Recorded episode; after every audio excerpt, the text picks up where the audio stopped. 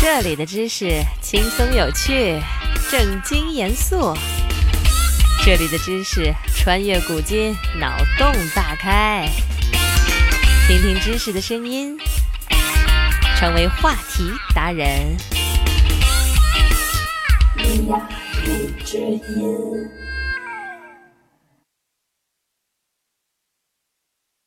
早晨起来的时候，脑袋昏昏沉沉，反应迟钝，一副没睡醒的样子，有时心情还很糟糕。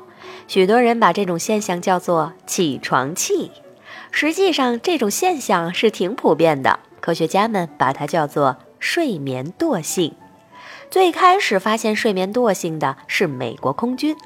上世纪五十年代的时候，美国空军发现，如果突然叫醒在睡眠中的飞行员，他们就容易犯一些平常不可能犯的低级错误。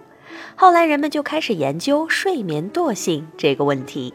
刚刚醒来的人的反应比较慢，记忆比较差，身体绵软无力，常常握不住东西，而且连平时会的数学题都做不出来，这都是睡眠惰性引起的。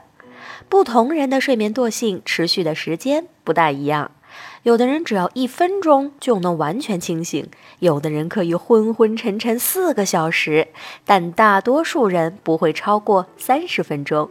所以在早班车上，许多小学生两眼无神，看起来生无可恋，还很容易被推倒，这就得怪睡眠惰性了。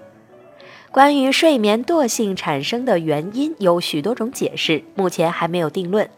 有一种解释认为，睡眠惰性是因为大脑各个部分进入清醒状态的顺序不一样，主要管理呼吸、心跳等基本活动的脑干，还有负责吸收感官信息的丘脑等比较原始的脑区会清醒的比较快。但是要处理高级任务、负责哲学思考的脑区，比如前额叶皮层，就醒得比较慢了。还有一些人认为，睡眠惰性是因为被叫醒的时机不太对。人的睡眠大致分为四个阶段：第一阶段、第二阶段、慢波睡眠，也就是第三阶段和第四阶段睡眠，以及快速眼动睡眠。第一阶段、第二阶段是慢波睡眠和清醒之间的过渡阶段，快速眼动睡眠是我们在做梦，慢波睡眠是我们睡得最死的阶段。实际上，如果在慢波睡眠，也就是没有做梦的时候被人叫醒，人最有可能意识模糊，容易受人摆布。相反，如果在快速眼动睡眠，也就是做梦的时候被人叫醒，人就更容易清醒过来。为什么起床的时候情绪会很糟糕呢？人的心情和核心体温，也就是内脏温度有很大的关系。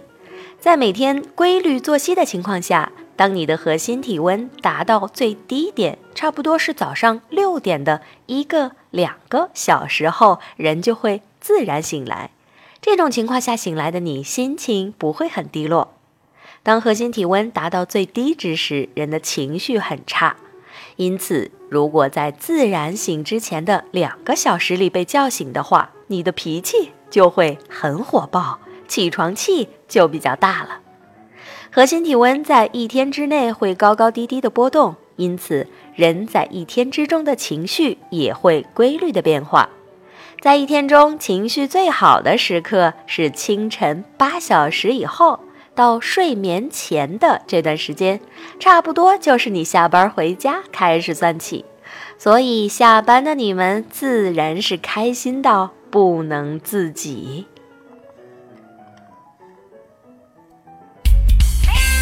学习一个新知识，进入一个新世界。今天的知识就是这些。你有什么疑惑想要解答，快留言吧。